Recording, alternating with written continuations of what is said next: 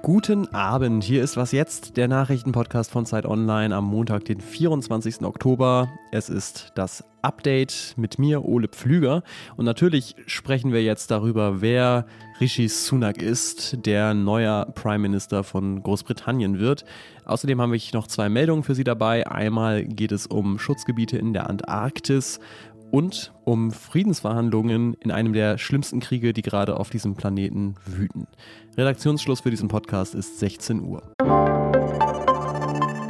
Werbung. Diese Woche in der Zeit? Die Bücher des Frühlings. 16 Seiten blühende Fantasie. Von gefährlichen Liebschaften, einer Flucht auf dem Mississippi und magische Erzählkunst. Das Literaturspezial zur Buchmesse in Leipzig. Die Zeit, Deutschlands größte Wochenzeitung. Jetzt am Kiosk oder direkt bestellen unter zeit.de/slash bestellen. Großbritannien bekommt seinen dritten Regierungschef innerhalb eines Jahres. Das ist schon seit gestern klar, denn Boris Johnson wird nicht der Nachfolger seiner Nachfolgerin Liz Truss. Er hat seine Kandidatur zurückgezogen. Und seit heute 15 Uhr ist auch klar, die Abgeordnete Penny Mordaunt wird es ebenfalls nicht. Sie hat nicht genügend Unterstützung in der Fraktion gefunden und ebenfalls zurückgezogen. Bleibt einer übrig, Rishi Sunak wird neuer Chef der Konservativen und damit britischer Premierminister. Anderthalb Jahre lang war er Finanzminister von Boris Johnson, bevor er dann sein Amt aufgegeben hat. Das heißt, eine Kernkompetenz für das Amt des Prime Ministers bringt er schon mal mit, den schnellen Rücktritt.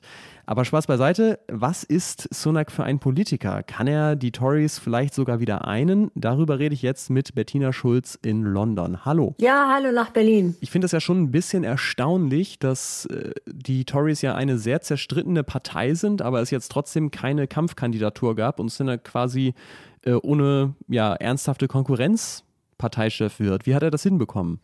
Es ist so, dass der Fraktionsvorsitzende ganz bewusst die Hürde sehr hoch gehängt hat, damit sich Kandidaten überhaupt qualifizieren konnten. Es mussten nämlich 100 Abgeordnete einen Kandidaten stützen. Das ist sehr viel und das hat äh, Johnson nicht geschafft und das hat Penny Mordaunt, die auch äh, kandidiert hat, ebenfalls nicht geschafft. Und von daher blieb Sunak, Gott sei Dank, muss man sagen, über denn es wäre sonst zu einer Parteiabstimmung gekommen und das wäre alles wieder total chaotisch gelaufen. Also man kann eigentlich nur froh sein, dass sie mit mhm. Sunak jetzt einen Kandidaten haben.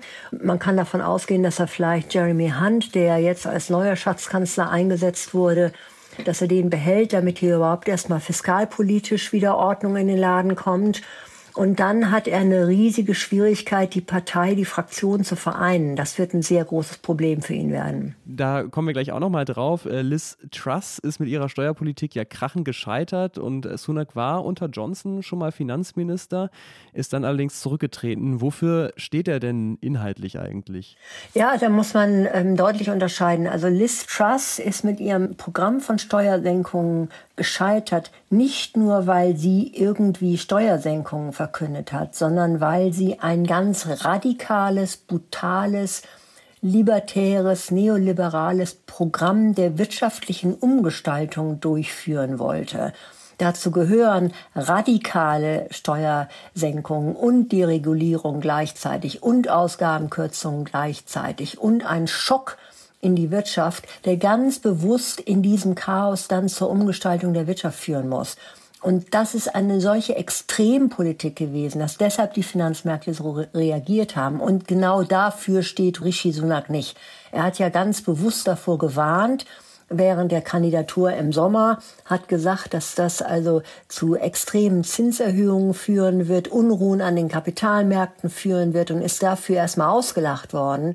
Und ähm, jetzt kommt er als Premierminister an die Macht und wird natürlich den Kurs herumreißen. Das ist auch wichtig. Traust du ihm denn zu, dass er ähm, mit dieser Methode die Tories und das Land jetzt ein bisschen zur Ruhe bringt? Nee, das glaube ich nicht. Das Problem ist nämlich, ich sage immer, der Brexit basiert auf Lügen. Und wer mit diesen Lügen regieren will, scheitert. Daran ist Theresa May gescheitert, Boris Johnson gescheitert, Liz Truss gescheitert. Er wird auch scheitern, wenn er es nicht schafft, die Einstellung von Großbritannien zum Brexit und zur EU zu verändern. Wenn das Land wirklich irgendwann wieder Wirtschaftswachstum haben will, wirklich die Realität ins Auge sehen will, dann muss es diese Fragen klären ähm, und muss ernsthaft mit dem Thema Brexit umgehen. Und das Problem ist, er muss dann in der Lage sein, diese Brexit-Hardliner, diese Fanatiker, die die Extremisten in der Fraktion zu konfrontieren. Und das wagt auch er nicht. Ja, also ich bin sehr gespannt. Ich gehe davon aus, dass er versuchen wird, ein Kabinett zusammenzustellen aus den Extremisten und aus moderaten Leuten, allein um äh, die Fraktion zu vereinen. Das ist auf der einen Seite richtig. Auf der anderen Seite wird er aber dadurch diese Lügenpolitik des Brexit nicht los. Und solange das die Politik beeinflusst, funktioniert es hier im Land nicht. Und letztendlich wird auch er dann sehen, dass es mit der Wirtschaft nicht so floriert, wie es eigentlich sein könnte. Das klingt nach einer unfassbar großen Aufgabe. Danke, dass du sie kurz vor uns skizziert hast, Bettina. Ja, alles Gute nach Berlin. In kaum einer Region der Erde hat der Mensch bisher so wenig direkten Einfluss auf die Natur ausgeübt wie in der Antarktis. Aber natürlich wirkt sich die menschgemachte Klimakrise auch dort auf die Umwelt aus. Gletscher schmelzen und Meeresströmungen verändern sich. Und auch die Fischerei ist eine große Gefahr für das Ökosystem.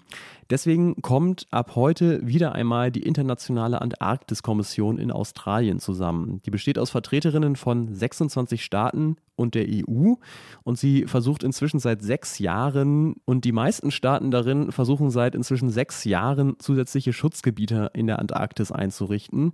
Dafür müssten sich alle 26 Mitgliedstaaten einig sein, aber Russland und China blockieren bisher diesen Konsens. Insbesondere Russland sucht in der Antarktis auch nach Rohstoffen. Bei der aktuellen Konferenz geht es jetzt konkret um die Frage, ob ein 40 Millionen Quadratkilometer großes Meeresschutzgebiet in der Ostantarktis eingerichtet wird und um Beschränkungen für die Krillfischerei. Krill sind winzige Garnelen, die die Grundlage für die Ernährung von Pinguinen oder Walen und Robben und vielen anderen Meerestieren sind. Seit fast zwei Jahren tobt im Norden von Äthiopien ein fürchterlicher Krieg. Die sogenannte Volksbefreiungsfront in der Region Tigray kämpft gegen Truppen der Regierung um die Kontrolle in der Region. Menschenrechtsorganisationen zufolge haben beide Seiten schwere Kriegsverbrechen begangen. Wir haben darüber im Mai ja auch schon in einer Spezialfolge berichtet. Die Zivilbevölkerung wird wohl absichtlich ausgehungert zum Teil und deswegen schätzten schon damals Expertinnen die Zahl der Toten auf bis zu 500.000.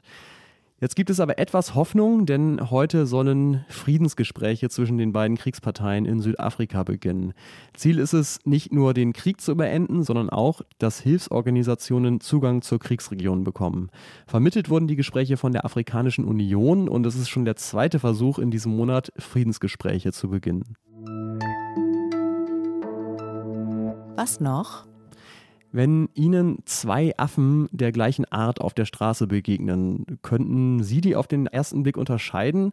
Ich bin mir ziemlich sicher, ich nicht, aber es laufen einem hierzulande natürlich im Alltag auch nur selten Affen über den Weg. Anders ist das in Indiens Hauptstadt Neu-Delhi. Da streunen jede Menge Rhesusaffen durch die Stadt und machen Probleme. Die klauen, baden in Wassertanks oder beißen auch Menschen manchmal. Im März hat deswegen der indische Supreme Court deswegen schon eine Stelle ausgeschrieben für einen professionellen Affenvertreiber. Scheint man also irgendwie schwierig in den Griff zu bekommen. Ein Problem beim Kampf gegen die Affen von Neu-Delhi ist, niemand weiß, wie viele es sind und wo genau die Affen-Hotspots in der Stadt sind. Denn die Affen sind schwer auseinanderzuhalten und deswegen schwer zu zählen.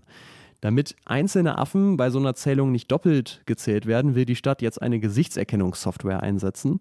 Klingt für mich sinnvoll, aber auch so, als wären die Affen kurz davor, einen Datenschutzbeauftragten zu benennen. Das war's mit dem Was jetzt Update für heute. Das Nachrichtenformat, an dem jede Gesichtserkennungssoftware verzweifelt. Stimmerkennung vielleicht schon eher. Ich bin Ole Pflüger, sage vielen Dank fürs Zuhören und wenn Sie uns eine Mail schreiben wollen, dann können Sie das gerne tun an wasjetzt.zeit.de. Tschüss, bis zum nächsten Mal.